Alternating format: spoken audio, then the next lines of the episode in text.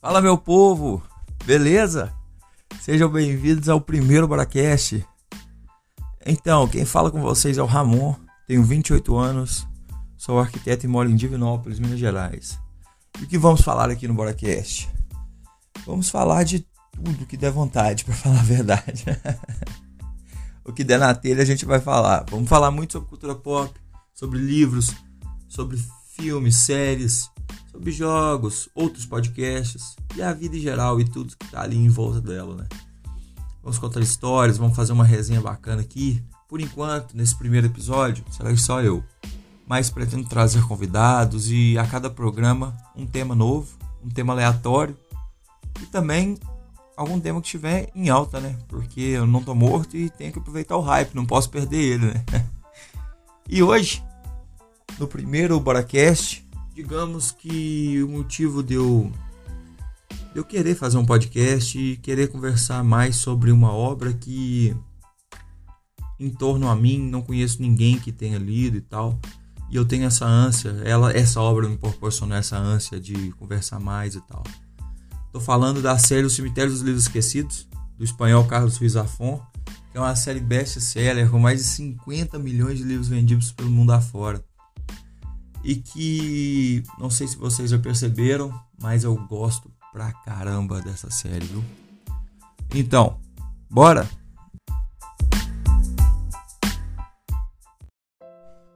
Acho que temos que começar pelo mago, né? Pelo criador desse universo incrível.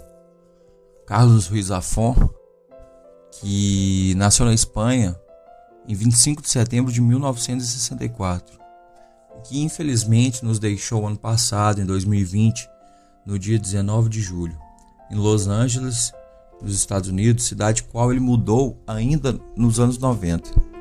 Foi vítima de um câncer no qual já lutava há dois anos.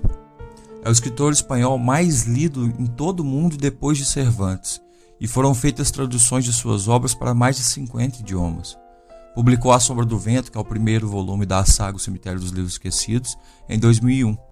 Universo esse que hoje trago aqui para a gente conversar um pouco e que é, sem sombra de dúvidas, um fenômeno da literatura contemporânea. Não é à toa que vendeu mais de 50 milhões de cópias por mundo afora. Bem, a série conta com quatro livros, né?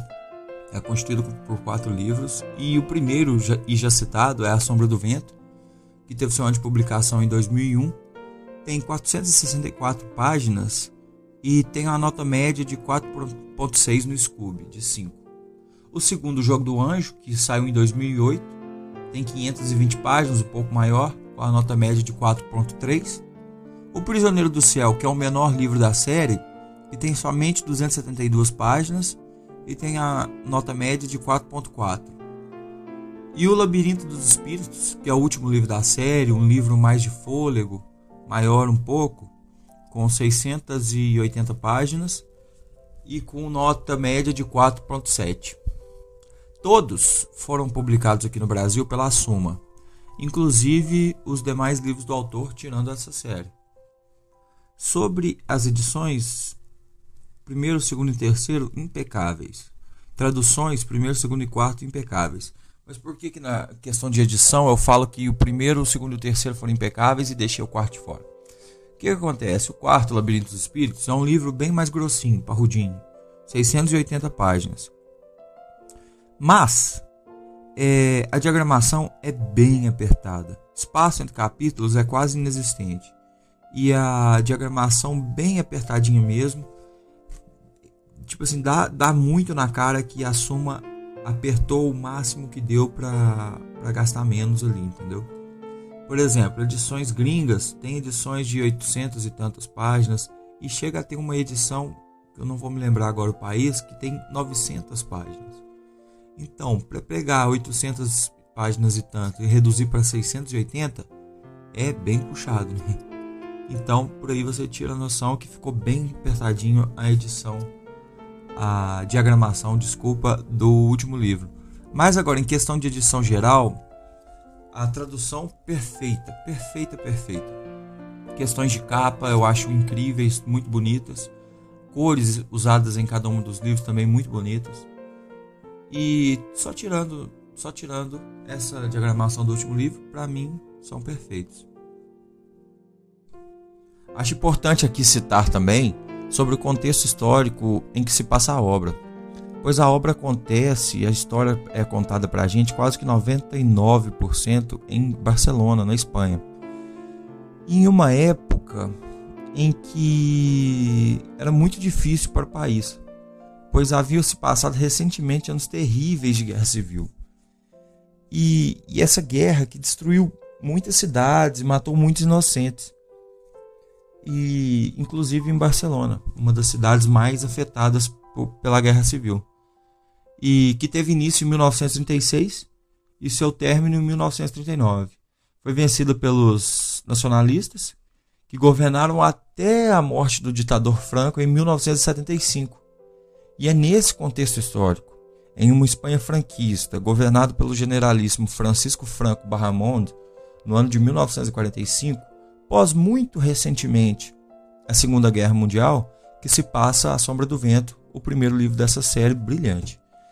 E eu acho importante salientar isso aqui, o contexto histórico, pois para mim, na minha humilde opinião, Barcelona é um dos personagens, se não for, é um dos personagens principais, principais dessa história.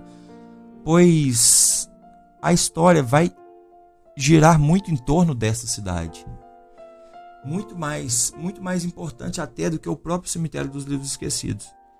É, é ambientada brilhantemente, contando com, com riquezas de detalhes muito grandes sobre a cidade. E ela vai fazer a história andar muito, vai fazer a história andar muito. Muito mais até que alguns personagens e até alguns protagonistas da série. E por isso que eu acho muito importante aqui citar esse terrível momento histórico que, que é passado nessa época da história.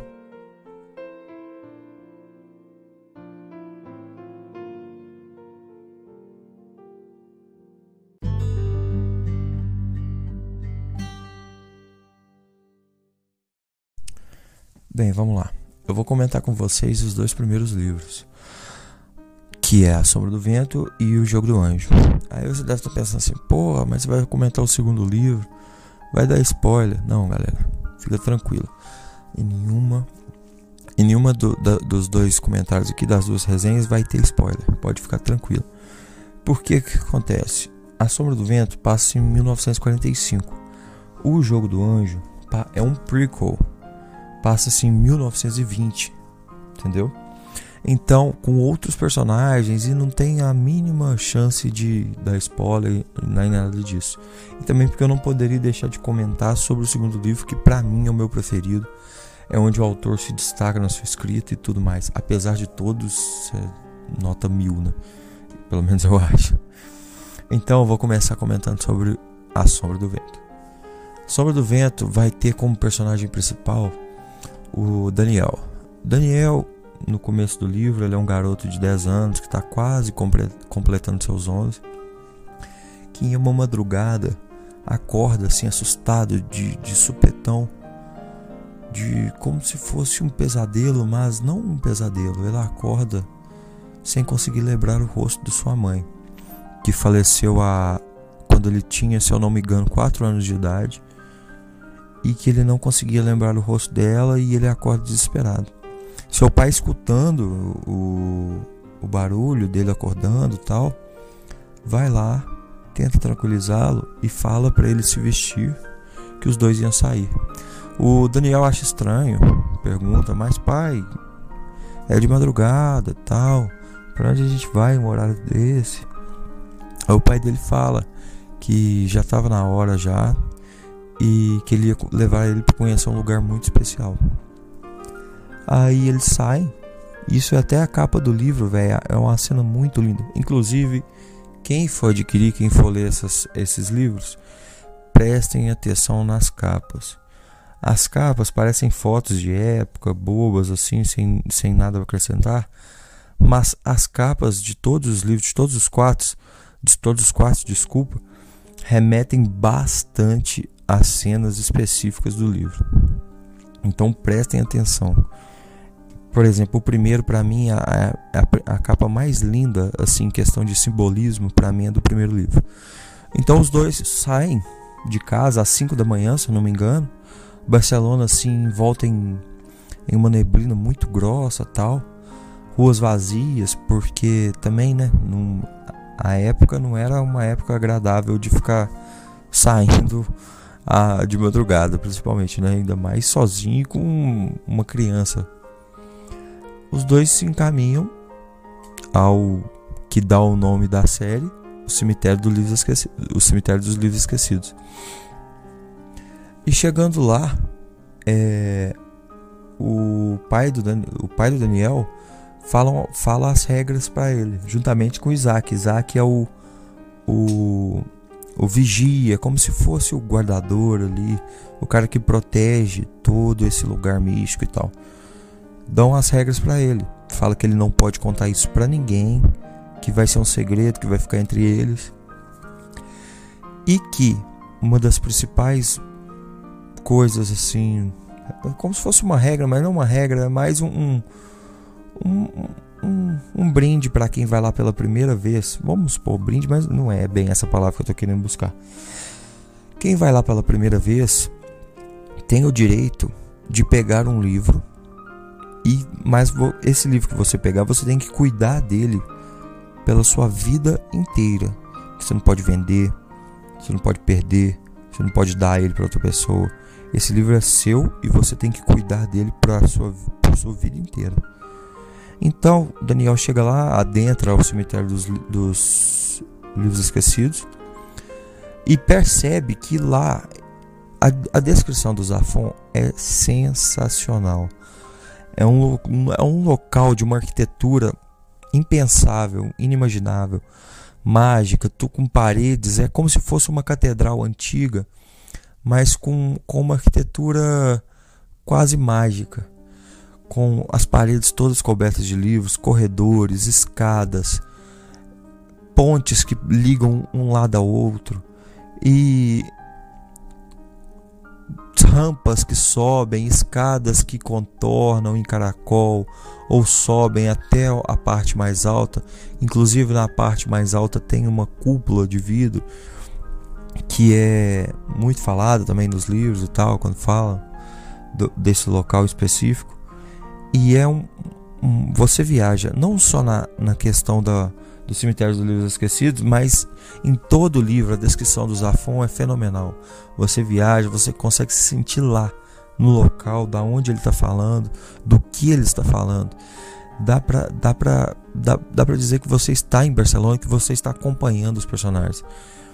É uma escrita muito fluida, muito poética, mas é aquele poético sem ser pedante, sem forçar demais ali aquele poema, aquela, aquela escritura muito floreada, mas forçada a goela abaixo.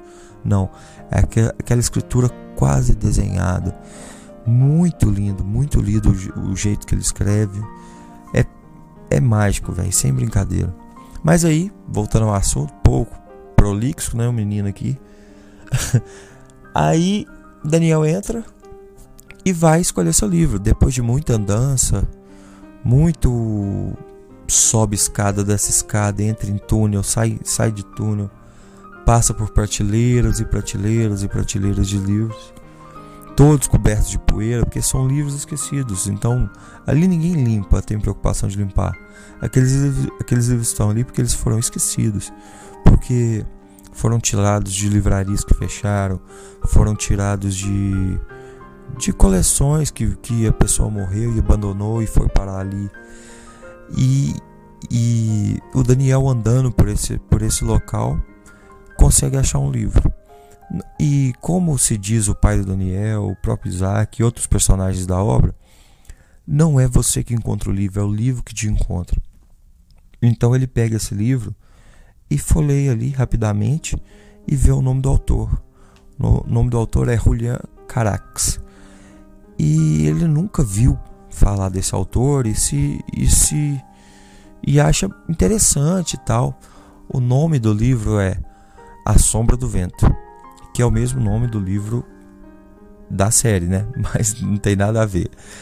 O nome do livro é A Sombra do Vento e ele pega esse livro e vai para casa, leva para casa, tal. e começa a ler o livro e apaixona. Ele lê em uma noite só. É um livro razoavelmente grande. Ele lê numa noite só, fica apaixonado com o livro, apaixonado com o autor e quer descobrir mais histórias sobre esse autor. Então ele vai ali no em um amigo do seu pai, inclusive eu esqueci de falar, o Sempere, que é Daniel Sempere, e o senhor Sempere, que é o pai dele. Eles têm uma livraria. São donos da livraria Sempere Filho. E essa livraria já vem de geração em geração, passando de pai para filho, de pai para filho. Aí ali, Daniel, naquela ânsia, naquela paixão de descobrir mais obras desse autor e tal, procura ali um amigo do seu pai, Barceló, Gustavo Barceló, que é também um livreiro, mas é um livreiro especializado em em obras raras, em livros assim que a gente já não se encontra mais. Ele tem uma livraria, mas é uma livraria mais mais gourmet, vamos dizer assim, mais bazar, só livros raros, coisas do tipo, entendeu? E ele sabe, e a descrição do, dele falando sobre os livros é, é muito engraçado. O autor mesmo disso, o autor mesmo dessa opinião, como se ele estivesse falando de vinhos. Ele sabe a safra, sabe, entendeu? É muito, é muito massa. Inclusive, já vou comentar aqui a prolixidade do menino aqui reinando de novo. A construção de personagem do Zafon é uma sacanagem, juro por Deus. Porque o nosso personagem principal é o Daniel. Tanto no primeiro, como no terceiro e no quarto livro, entre aspas, ele é principal. No, no primeiro e no terceiro vai lá, ele é o principal. No quarto ele divide ali a, a, o papel de protagonista com outro personagem, que eu não vou comentar porque senão vai ser spoiler. Mas a construção de personagem é uma sacanagem e não só o personagem principal. Por que, que eu digo? O Daniel é personagem principal? É. Mas é, há personagens secundários que são inclusive mais bem é, descritos e trabalhados do que o próprio Daniel. Um dos personagens, por exemplo, é o Fermin, Fermin Romero de Torres, que eu não vou dar muito detalhe sobre ele, mas ele é como ele se for, é como se fosse ali, ele é mais velho que o Daniel, mas é como se fosse ali um sidekick entre aspas do Daniel, é o amigo dele ali mais próximo. Quando não é, é tipo assim, é uma pessoa que ajuda a cuidar entre aspas do Daniel, não deixa ele entrar em roubada, alguma coisa assim. Mas é um personagem fenomenal. Inclusive o terceiro livro é um livro que conta um pouco do passado dele, assim como um, tre trechos mínimos aqui de, de A Sombra do Vento e um pouquinho maior também do Labirinto dos Espíritos, que é o quarto livro, conta trechos dele. Mas principalmente no terceiro livro, onde ele divide o protagonismo com o Daniel, é surreal a construção desse personagem. Não só dele, mas como do personagem do último livro também, a Alice é sensacional. A construção ali de personagens em volta da livraria tem todo um, um, tem todo um quadro de personagens ali em volta da livraria que são fenomenais. São personagens assim muito bem escritos, muito bem bem elaborados e que crescem conforme você vai os conhecendo, acompanhando, crescem muito na trama e, ajuda, e, e levanta a trama também lá para cima são fenomenais a, a, criação de personagem, o desenvolvimento de personagem de, do Zafon.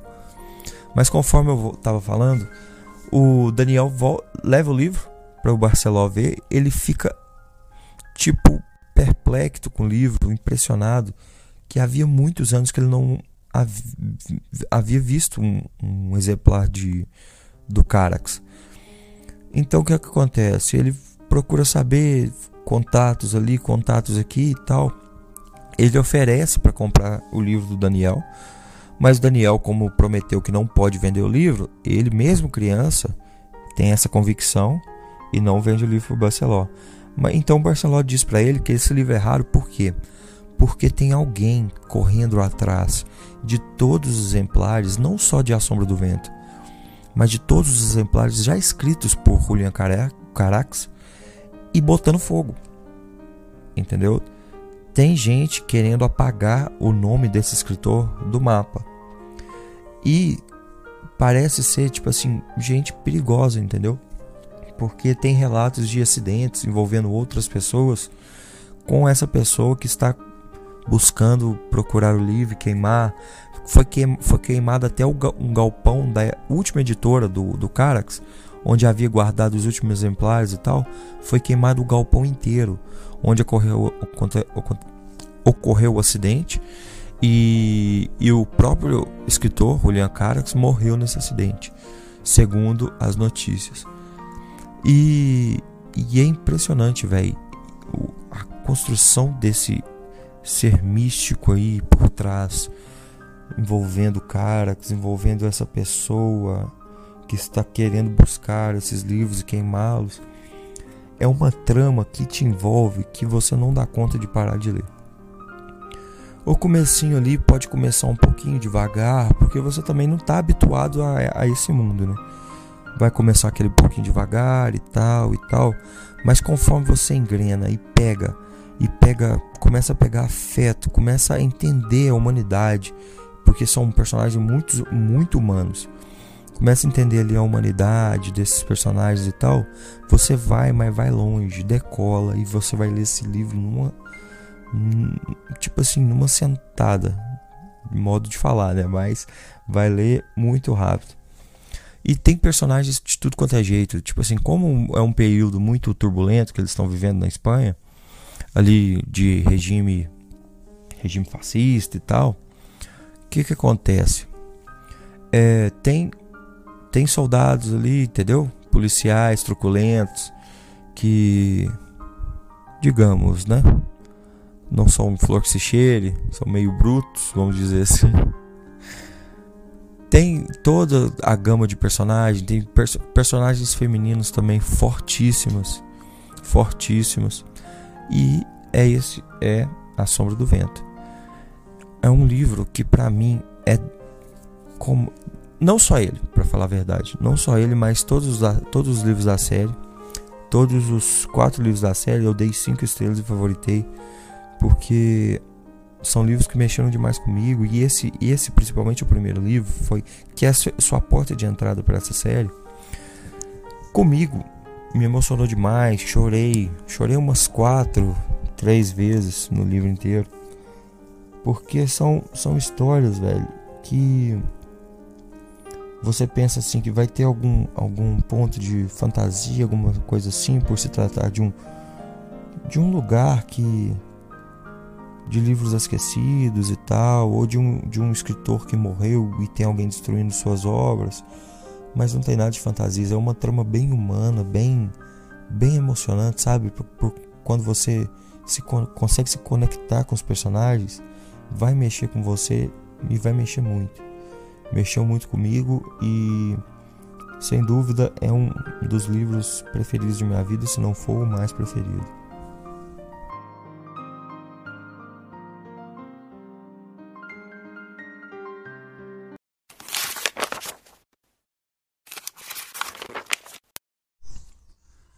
Este lugar é um mistério, Daniel. Um santuário. Cada livro, cada volume que você vê tem alma. A alma de quem o escreveu e a alma dos que o leram, que viveram e sonharam com ele. Cada vez que um livro troca de mãos, cada vez que alguém passa os olhos pelas suas páginas, seu espírito se expande e a pessoa se fortalece. Faz muitos anos que meu pai me trouxe aqui pela primeira vez. E este lugar já era antigo quase tão antigo como a própria cidade. Ninguém sabe ao certo desde quando existe ou quem o criou. Estou contando a você o que me contou meu pai. Quando uma biblioteca desaparece, quando uma livraria fecha as portas, quando um livro se perde no esquecimento, nós, guardiões, os que conhecemos este lugar, garantimos que ele venha para cá. Neste lugar, os livros, dos quais já ninguém se lembra, os livros que se perderam no tempo viverão para sempre, esperando chegar algum dia às mãos de um novo leitor, de uma nova alma. Na loja, nós os vendemos e compramos, mas na verdade, os livros não têm dono. Cada livro que você vê aqui foi melhor amigo de um homem. Agora só tem a nós, Daniel. Você acha que pode guardar esse segredo?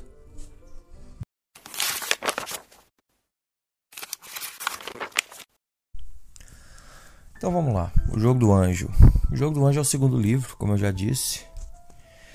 E se o primeiro, se a Sombra do Vento, é uma aula de contar a história do Zafon, o Jogo do Anjo segundo é uma aula de escrita. É uma aula de de inovação. Posso dizer inovação? Talvez. Talvez a, a, a história do segundo livro não seja tão envolvente, tão emocional, igual é o primeiro. Mas é a escrita dele evoluída à nonagésima potência. O cara, o que o cara escreve nesse livro é barbaridade, é barbaridade. E ele te deixa sempre na dúvida. É esse, é essa mistura de credulidade, de dúvida, de hum, incerteza, talvez. Não sei, é uma mistura muito louca. Na mesma hora que você acredita, você não está acreditando. Ai, será que aconteceu isso mesmo? Será que não aconteceu? Vou explicar para vocês. Por quê? Porque o livro, o primeiro, o segundo livro, O Jogo do Anjo, o personagem principal é o David Martin.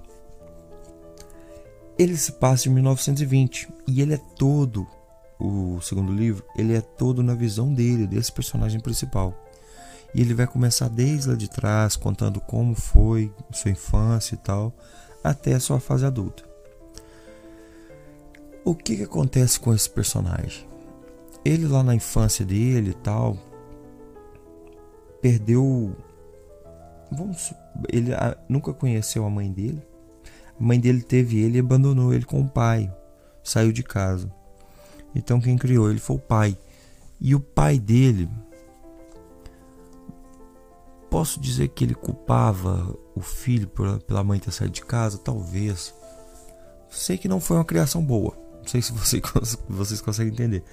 Mas não foi aquela criação, aquela Coca-Cola toda, não. Então o que, acontece? David Martin, com aquela criação meio bosta, fica assim, não sei, ele cresce meio meio sozinho e tal. E acaba que ele depois de um tempo acontece uma coisa aí, uma perda, que ele vai acabar perdendo o pai dele. Então ele fica sozinho nesse mundo com 9 anos de idade. E ele é adotado entre aspas, muitas aspas, por um jornal, tipo assim, é, é o jornal onde ele trabalha. Tinha um, um, um funcionário ali mais antigo, famoso, já conhecido no ramo dos jornais, dos livros, por ser um escritor famoso e tal. Então esse personagem adora, meio que vai ser o mentor do Martin. O Martin vai ficar dormindo ali, vai crescer nesse jornal na onde futuramente ele vai se tornar colunista ali, vai ter um vai trabalhar por ali, vai começar de baixo, vai subindo até se tornar um, um escritor do jornal. E depois digamos que depois que o pai dele morreu, um certo alguém chamado Andrés Corelli, vou falar alguém porque é uma pessoa toda em volta de mistérios, que quer se aproximar do Martin, quer, sei lá, parece fazer amizade, alguma coisa assim com o Martin. E esse Andrés Corelli, ele é um sujeito muito estranho. Entendeu? Parece parece ter entre aspas, muitas aspas, um certo poder de vez em quando, alguma coisa assim, bem estranho. Até que um dia, muito mais para frente, com o Martin adulto já, ele resolve entrar em contato com esse Corelli. O que que o Corelli queria, quer do, do David Martin? Ele pede para ele, fala que ele é um, um, digamos, fã de como o Martin escreve e ele pede para ele para que, que o Martin escreva um livro para ele. Como o ghostwriter, sabe? Tipo assim, é mas vai ser assinado pelo nome do André Corelli, não do Martin. Mas é um livro, digamos, estranho. Porque Andrés Corelli pede a Martin para escrever um livro de uma nova religião.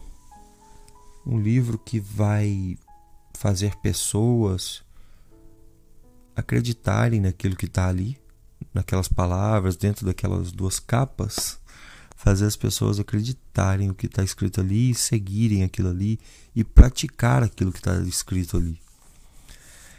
Então é um livro muito estranho e Martin começa a pesquisar muito sobre religiões e tal, até que acontece várias coisas e tal.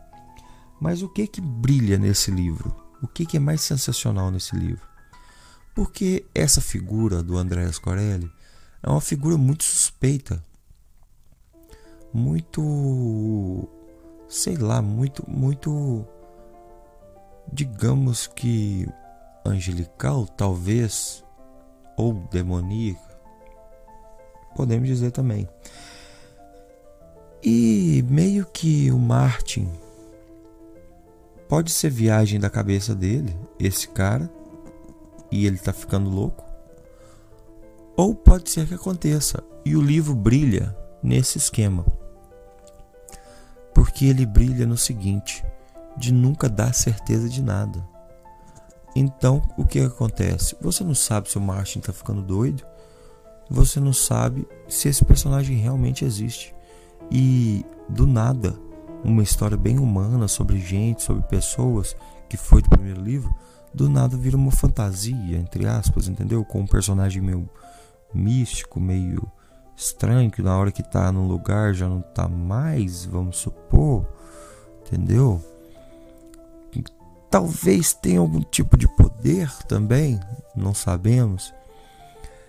E para mim, é nesse livro, O Jogo do Anjo, onde o Zafon brilha, onde a sua escrita está num, num nível que eu realmente, na minha humilde opinião, nunca vi em outro livro. O que mais se aproxima para mim é outro livro da série, que é o quarto livro, que também é muito bem escrito. Muito bem escrito mas que nesse aqui ele tá de um jeito que é, é imensurável o poder da escrita dele nesse livro. Ele consegue levar o, o leitor a acreditar e a desacreditar em, na mesma frase, na mesma situação. É uma trama que vai, envolver, vai te envolver não porque ela é animada, ela é agitada, mas porque ela chega a ser, digamos, tensa e digamos meio meio duvidosa, entendeu? Meio sei lá, meio lúdica talvez. É uma trama muito foda. E, e outra coisa, personagens. Que personagens? Tem uma não uma. É, uma, uma, uma mais destacada que a outra tem uma personagem feminina aqui que vai reverberar em outros livros e tal. Que personagem fodida. É a, uma das melhores personagens de toda a série. Uma personagem feminina forte, de opinião. Não, não é aquela personagem feminina masculinizada e nem precisa ser, porque ela é doce, ela é meiga e ela é forte. Mulher de opinião forte que sabe o que quer da vida, sabe o que precisa e vai correr atrás disso. O próprio Martin é um personagem dúbio pra caralho, que você não sabe o que se passa na cabeça. Você não olha como é foda isso. Você não sabe o que se passa na cabeça do personagem, mesmo com ele te contando as coisas, mesmo com ele sendo o narrador da história. Então é um personagem bastante dúbio e que você não consegue entender o que se passa ali na cabeça dele. Então, para mim, é o meu livro preferido. Não, como eu falei, não pela história, mas sim por essa habilidade dele te envolver numa trama muito diferente de tudo que eu já tinha lido. Muito duvidosa, muito cheia de, de espectros ali que não dá para você enxergar direito o que e, da, e aonde que vai chegar. E no final desse livro, o final desse livro também é, é, é bem, é bem lúdico e muito bonito. Bem emocionante também. Não cheguei a, a chorar igualzinho no primeiro e tal, mas é bem lindo, sabe? E outra coisa, esse livro, o que, que acontece? São duas tramas bem diferentes, mas com alguma similaridade, similaridade entre elas, o primeiro e o segundo livro, entende? Mas você lendo o primeiro, lendo o segundo, beleza, você vai ficar com muitas perguntas, muitas perguntas na sua cabeça e tipo sem respostas. Quando chegar o terceiro livro, o terceiro livro, que é o fininho, que para mim é dos quatro é o mais fraco, mas mesmo sendo mais fraco, para mim é cinco estrelas. O terceiro livro amarra o primeiro e o segundo de uma forma tão magistral que ele vai explicar, vai juntar a história do primeiro e do segundo de forma perfeita, perfeita. E para finalizar, o quarto o, o terceiro explica o primeiro e o segundo e meio que me, mescla as histórias. O quarto vai dar cabo dessa série. Vai finalizar tudo. Vai te responder todas as perguntas que ficaram para trás. E, e fechar essa série com chave de ouro. Redondinha, sem onde, sem onde corrigir, sem onde mudar qualquer coisa. Tudo perfeito. E é nesse segundo livro aqui, no Jogo do Anjo, que no primeiro livro eu gostei bastante do autor, já foi catapultado para um dos melhores livros que eu já li na minha vida, mas foi nesse segundo livro aqui que eu amei a série e que eu passei a, a querer buscar mais coisas sobre esse autor. Igualzinho o igual o o Daniel faz no primeiro livro, querendo buscar mais coisas sobre o Julian Carax, foi eu aqui lendo a partir desse segundo livro, querendo buscar mais coisas sobre Carlos Ruiz Afon. E o que me fez criar esse podcast, me fez querer falar, conversar com alguém sobre não só sobre essa série e sobre outros temas que virão. O que me deu coragem para fazer esse podcast foi essa série era, era o que estava faltando na minha vida para eu ter coragem de falar, ter coragem de conversar, de ter. de abrir essa coisa, essa. Tipo assim, porque muitas. muitas por exemplo, essa série, nunca vi, nunca. ninguém próximo a mim leu. Então eu, ter, eu tinha muita vontade de falar para alguém, conversar com alguém. Como eu não sei ninguém que leu, com quem que eu ia conversar? Não tinha com quem. Inclusive, minha namorada tá até com o primeiro livro. Camila, se estiver escutando isso aqui, lê que eu preciso conversar com alguém. Entendeu? Mas foi essa série que me fez ter a coragem que eu precisava para criar esse podcast e poder conversar com outras pessoas, ou pelo menos conversar sozinho, porque ninguém ninguém tá aqui conversando comigo, mas poder deixar aqui minha opinião sobre essa série para outras pessoas que também são apaixonadas como eu ver se concorda ou não. E para que se for possível, é o que eu espero, fazer com que, com que alguém compre o livro, não, não compre ou pegue emprestado, ou fique pelo menos curioso, porque realmente vale a pena e é fenomenal o que esse cara escreve. Zafon, disparado para mim, meu, meu escritor preferido. E a série dos livros esquecidos, do cemitério dos livros esquecidos, sem dúvida é a minha série preferida.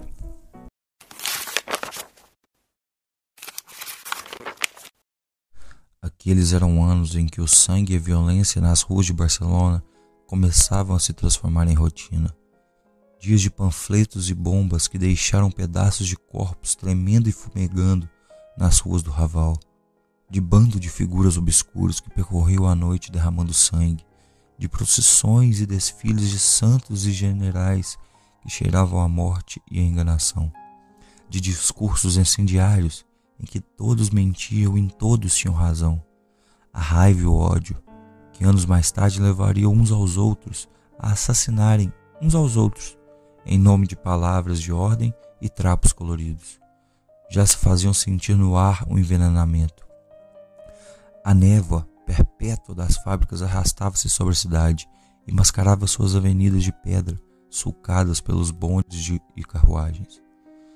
A noite pertencia aos lampiões a gás, a sombra das vielas interrompidas pelo lampejo dos disparos e pelos traçados azul da pólvora queimada. Eram anos em que se crescia depressa, e quando a infância se despedia, muitos já tinham um olhar de velho.